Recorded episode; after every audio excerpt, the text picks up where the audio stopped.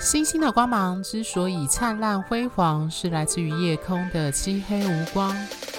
生命的故事之所以动人心弦，是源自于人心的曲折离奇。Hello，各位听众，大家好，欢迎收听《HeartStar 心星相惜 Podcast》。我是金木和尚，若母羊座在五宫，海王星二宫，很不会理财的金牛座 Coco 米。好，那我们这一集呢，要进入新的系列，标题叫做《星盘上的神秘线条：何谓相位》。那我自己是觉得啦，这集应该是进入众所期待的一个系列，也可以说是节目开播以来最艰深的主题，也就是占星学中相位的部分。那老实说，我为了录制这个系列，其实准备了很久。那加上上周工作比较忙碌，所以停更了一周。那其实最主要原因是因为我必须要思考如何 讲解相位，并在 Podcast 上用声音来呈现。老实说，这部分真的伤了不少脑筋。那为什么会这样说？是因为回到 Podcast 的初衷啦，它毕竟是一个纯声音的自媒体的表现方式嘛。那在没有影像跟图片的前提下，单靠声音去呈现节目与主持人想表达的概念，可以说是 Podcast 的特色，但也是它的限制。所以在不像 YouTube 下有影片跟图文的支持，单靠声音去呈现创作者想表达的事物，我觉得这点是制作 Podcast 就是不断要思量的一个重点。那相位这个部分呢，我觉得啦，就是可以说是《心星相惜》这个节目录制到现在，一直违背前述这个基本前提的罪魁祸首。原因是因为相位就是一个几何图形的角度组合，那如果没有图片去呈现它，其实很难单靠声音去诉说，让各位听众去理解。如果再结合占星学中的星体。星座跟宫位的话，就会出现像是念咒语般的讲讲解这样子。举例来说，金星落天秤在三宫，跟落六宫在摩羯座的天王星呈现四分相，以及落九宫合轴天顶的母羊座的水星呈现对分相，加上水天也四分相，因此三者呈现一个 T square 的图形相位。好，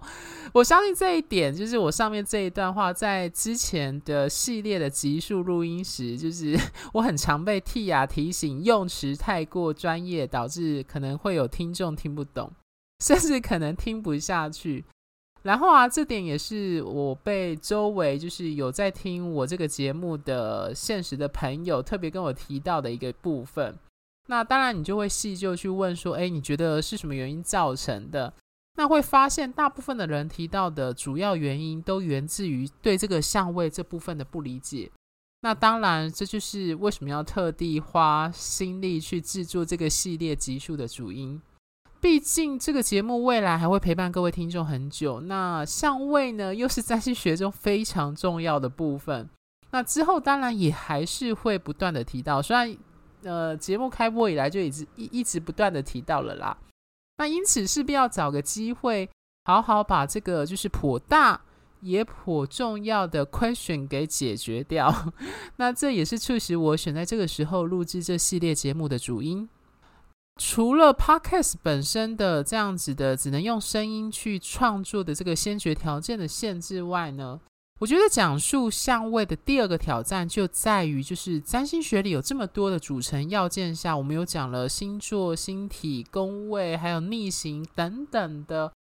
那相位会成为台湾或者可以说是整个华文圈大众多数人所不太知晓，甚至难懂的一个环节。它的主要原因就在于，因为当初西洋占星学传入华文圈的时候。就是用最简易化的太阳星座来呈现跟诠释，那这一点呢，就导致就是一般大众对占星学的理解常常只聚焦在星座的特质跟对应的个性上，进而忽略了星体以及相位的重要性。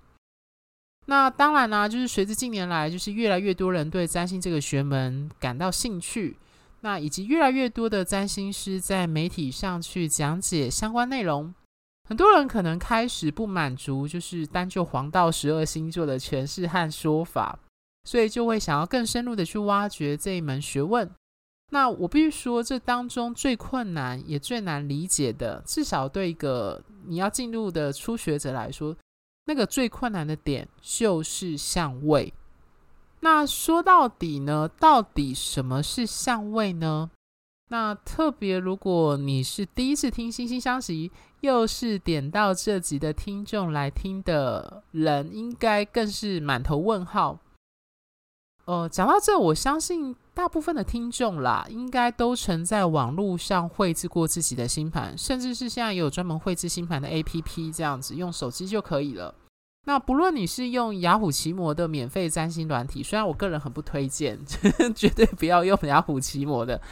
或者是用占星之门的，或用唐綺阳老师的，或是呃，我通常会建议啦，我的客户如果他们想进一步，会建议用英国伦敦占星学院的，也就是英文的 astro.com 的网站去绘制的话，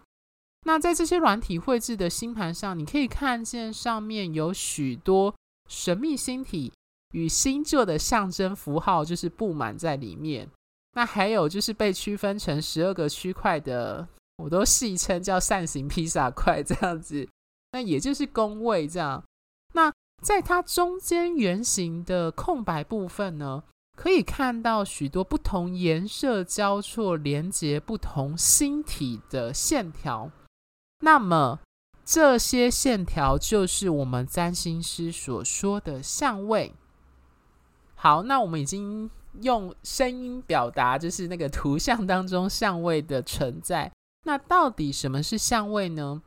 如果要我用最浅白的话来说，相位指的就是星体之间的能量互动，或者也可以说是星体之间的关系样态。这样讲可能对有些听众来说还是可能有一些抽象啦。那我用一个更具体的类比跟譬喻，大家就知道了。想必大家应该都有看过电影、连续剧，或是 Netflix 上的影集。那也听过，就是中文有句俗谚说的，就是“人生如戏，戏如人生”。那因此，对我们占星师来说啊，如果一个人的一生宛如一场电影的话，那代表这个人的本命盘就是我们占星师据此去了解这个人，也就是这部电影的剧本。所以。可以这样讲啦，就是从星盘中，我们占星师可以一窥这个人的人生剧本是如何被编织出来的，以及更重要的是，它会显现出你是怎么样的一个人。比如说，是一个很天王星导向的一个人，还是说是一个很木星导向的一个人？那那么呢，用这个电影的譬喻来看的话，星盘中的星体就好比演员。宫位呢，就好比场景，例如可能是在战场，或者是卧房，或者是在学校里面等等。那星座呢，就如同戏服或是配乐等这一类，就是在电影当中诠释跟赋予电影走向的一种氛围和情境的那种元素。那么相位呢？就是演员跟演员之间的互动和关系样态。那讲直白一点，就是对手戏啦。那从这个譬喻，大家就可以知道，上位可以说是影响整部电影，也就是你星盘里的剧情转变和推动的关键力量。大家可以去想想哦，如果我们用电影的组成去类比星盘中的要件的话。我们其实知道，就是我自己一直都这么觉得啦。我不知道各位是不是这样认为？我觉得演员是整部电影中的关键。毕竟，就是演技精湛的演员呢，就算没有戏服和场景，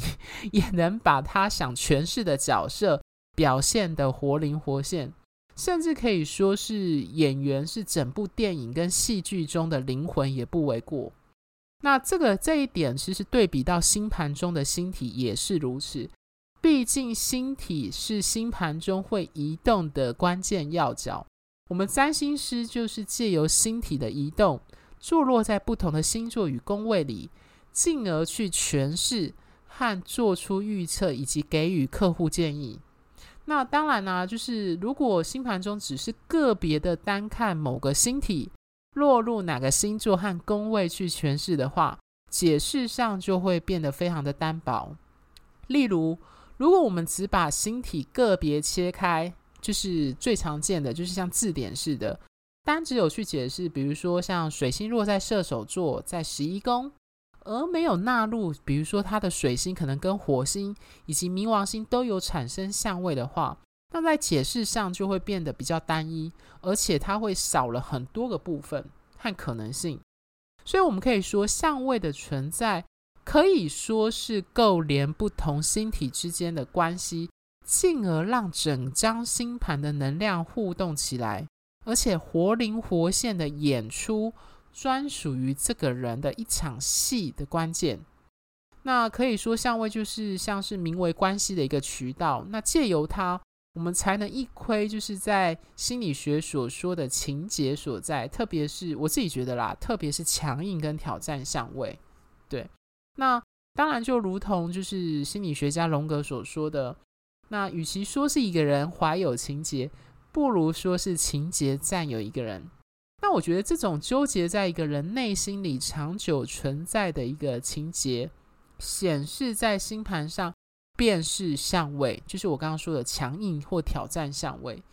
那这一类星体能量汇集于产生共鸣与冲突的地方，我自己的个人经验啦，其实我相信，包含我自己也有这种感觉，就是一个人反复无法解决的议题，特别是人生议题。那些纠结在内心的那个结，以及某些执着，甚至是强迫症，都几乎都可以对应到你星盘上的相位主题上。那我们可以说，这些庞大的能量的纠结处，正意味着就是相位在描述人格、命运上扮演上非常一个重要的一个角色，以及随之而来，他也指出我们。每个人，甚至也就不同的人，不同的人生课题，还有需要转化的部分。好，那讲到这呢，我再用一个具象化的具体的例子，跟大家譬喻何谓相位。想必各位听众的手上、电脑或者是手机荧幕上，应该都有自己的星盘。那从画面中，各位可以看到星盘是圆形的。然后星体星座分布在不同的宫位上，那大家可以把这个星盘假想成一个，就是我刚刚开玩笑说被划分成十二个区块的大披萨这样子。可是它其实是一个圆的一个圆桌。那这些星体就好比人一样，坐在这个圆桌上的不同位置上。那这样子的空间配置呢？想必对身为华人的，我想大部分听众应该是华人啦，而言应该是不陌生。那种板凳或者是中式喜宴的圆桌，就很类似这样子的状态。那从我们在日常生活或是过去这类用餐经验，就是在这种中式的喜宴的圆桌的经验，就可以知道，从座位的安排。入座的选择其实都和人际关系互动非常有关系，比如说谁坐在你旁边呢？谁坐在你正对面？谁坐在你的九十度的方位等等，都会影响你在餐桌上的对话的方便度以及接触的频率。那沿着这个类比，大家就可以从这一点去思考星盘上这些星体坐落的位置。以及这些位置导引出来的我们所谓相位的角度上的差异，进而去思考相相位在星盘中的影响力与重要性。好，那用了这么多具体的譬喻跟大家讲述后，其实简单来讲啦，相位就是星体与星体之间的角度。那而这角度呢，构连出星体之间的关系与能量互动。从而演活这整张星盘，而占星师就是从这个能量互动当中找到这个星盘诠释的方向和可能性。好，那接下来就是一个另外一个问题来出现了：为何我刚刚会说相位是刚碰占星的人或者你决定想要深入研究这门学问的学子，一开始会遇到的难关。那对大部分初入门的占星学生来说啦，就是解读个别的星体、星座与宫位的象征，都不会是太大的挑战。那想当年，就是当我还是一个占星小白，就是那时候还是高中、大学大一、大大一的时候，天哪，真的好久了。那时候为了自学，买了不少占星书籍来看。那书一定都是由浅入深嘛，就简单的开始讲。那在前面星体啊、星座啊，还有宫位的章节，其实都能够轻松理解，不会太困难，因为它就是像字典似的在讲述这样子。但是，一旦进到相位的部分，对新手来说，在解读上就会呈现脑袋打结和卡住的状态。原因在于，当然一方面就是，其实你虽然看过前面星体、星座或宫位的解释，但是你没有融会贯通。那另外一个重点是，当你个别解读各个星体落入的星座和宫位时，就有一点像是直线式，或者我刚刚说的字典般的把解释给翻阅出来的过程。说哦，冥王星落在。巨蟹座在四宫是什么样的意思？对，或者是呃，水星落在处女座在三宫，我们会解释它有什么样的可能性。但是，一旦涉及到相位，也就是星体跟星体之间的关系时，这个关系就会从这两者，甚至我们也知道，一个星体不会只跟一个星体产生相位，可能很多个。就会涉及很多个星体的动态关系中，产生很多变跟多样的解释的可能性。那这些瞬间多出来的各种可能性呢？如果再加上就是各个星体落入的宫位啊、星座，以及各自落入宫位的宫主星，还有星座的守护星等等，这些庞大的线索与线条，就会导致资讯量的暴增。那你知道，对新手来说，就是在无法处理这些资讯，甚至我还记得很印象很深，就是有时候你会觉得那些资讯好像在前后矛盾这样子。那在这个状态下呢，就会导致解读上的中断、宕机，甚至你就会一直不断持续的一种思绪撞墙，就会想说，到底是要怎么解释？你就会整个脑袋瓜像糊成一团这样子。那讲到这里，我还是要举个例子嘛。举例来说，像假设，呃，某个客户他的太阳跟水星合相落在狮子座，在十宫内，那他的十宫宫头是巨蟹座，又他的太阳还有水星呢，都跟落在七宫在金牛座的土星呈现四分相，而且又跟落在三宫在射手座的海王星呈现三分相。而十宫的宫主星呢，月亮就是巨蟹座的守护星，落在六宫里面，在牡羊座。那这时候，如果客户是来咨询就是职涯发发展相关的问题的话，你要如何给予对方建议？回到刚刚我们前面的举例，如果你今天单看，就是你只看说哦，太阳跟水星落在狮子座，在十宫，如果只是这样子的解释。会很容易给出相应的答案，就是很狮子座的主题，又有太阳跟水星的星体的象征，就这样而已。可是如果你一旦纳入相位呢，你就会不得不考量，就是落在七宫的土星对这土呃太阳跟水星的影响，还有落三宫的海王星也是一样。那再加上原本十宫的宫主星，也就是巨蟹座的守护星月亮。落母羊座的影响，而且月亮又是落在就是也是跟工作有关的六宫里面。那此外呢，这时候你可能还要去注意月亮又会跟哪些星体产生相位，这些都会变成你在替这位客户解释他的职涯发展上的时候一个很重要的判读线索。所以呢。讲到这，我相信各位听众就可以知道，为何一旦纳入相位，资讯量就会暴增，而且会造成呃新手占星师解读上的挑战。因为一旦涉及到其他星体，你原本关注的目标星体就不会是单独存在的个体，它的解释会受到跟它产生相位的星体，以及该星体伴随而来的包含宫位啊、星座等各类其他占星环节所影响，进而产生非常复杂的化学变化。那当然就是撇除一些很特别的状况啦，就是少数唱独角戏的无相位，或者有些人可能在网络查的是称为空相的星体。所谓无相位，就是这个星体不跟其他星体产生任何的相位，就单独的。没有任何的线条产生连接，这样，这算是比较少见的状况。那绝大多数人星盘中的星体几乎都有跟其他星体产生相位，甚至可能有一些听众的星盘中的相位非常的多，就是密密麻麻的线条画满了整张星盘。但是千万不要小看这些线条，其实就是这些线条构筑和演活了你的整张星盘。那就像我前面之前有几集提到的，这些相位会形成牵一发动全身的状态，它有点像是生态系一种动态过程，去演活你的星盘，而且去构筑出专属于你这个人的样态，还有人生地图的可能性。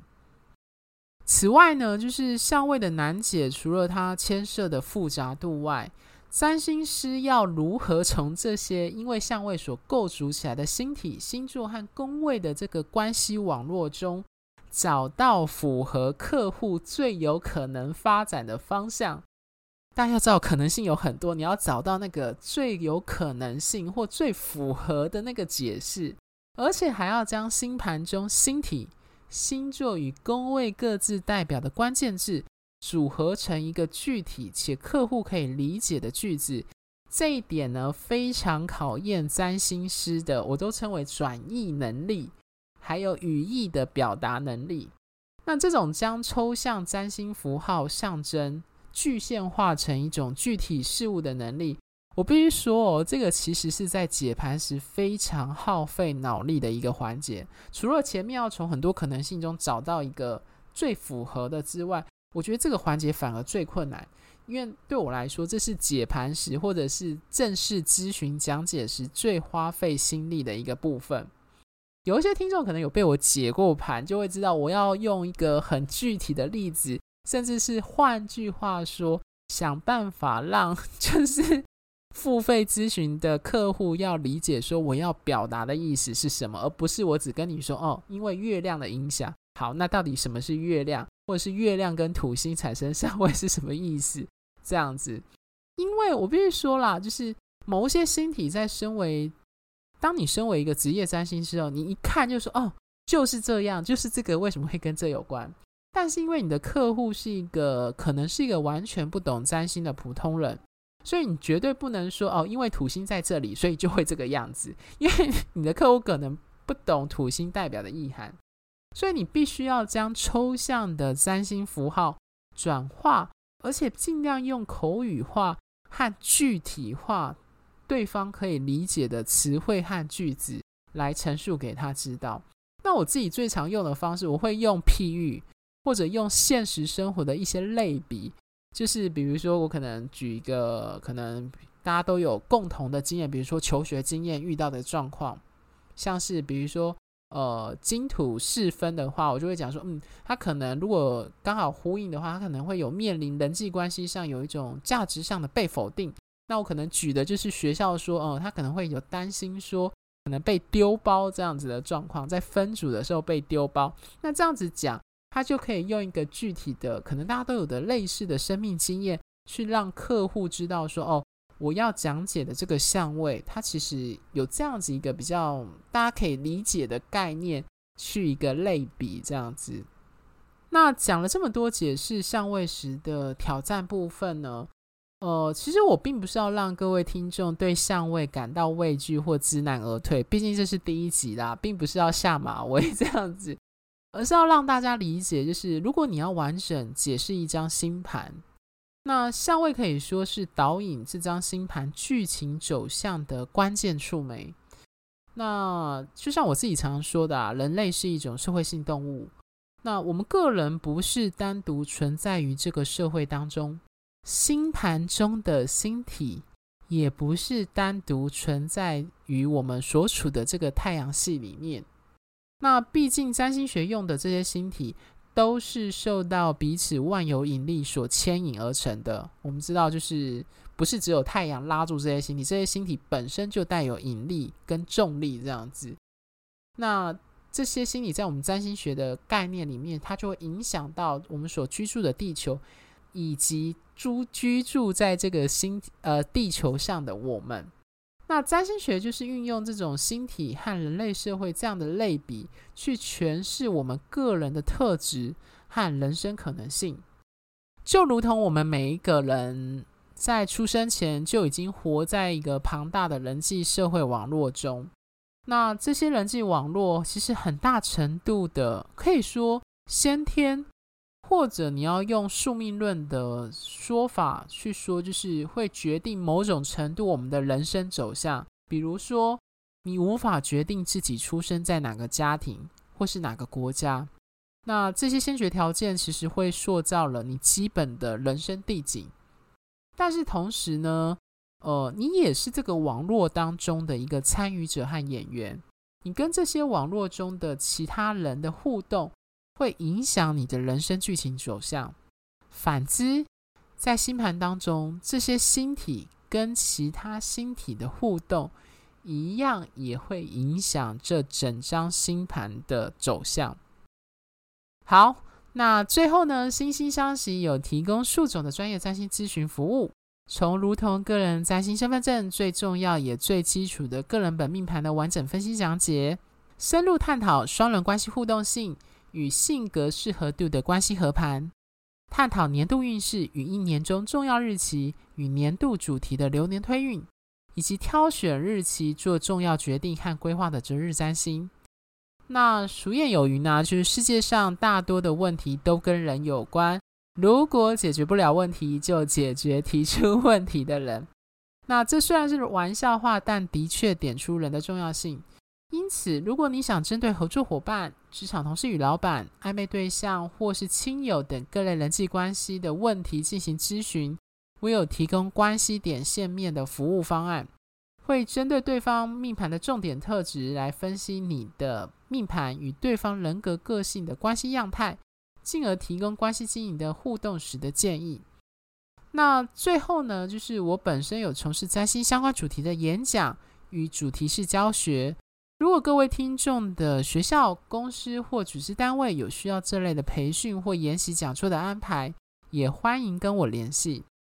那如果各位听众喜欢本节目的话，欢迎在追踪小额赞助本节目外，记得到我们的脸书跟 IG 按个赞，因为我在脸书上会不定时的发关于行运或一些占星相关的贴文。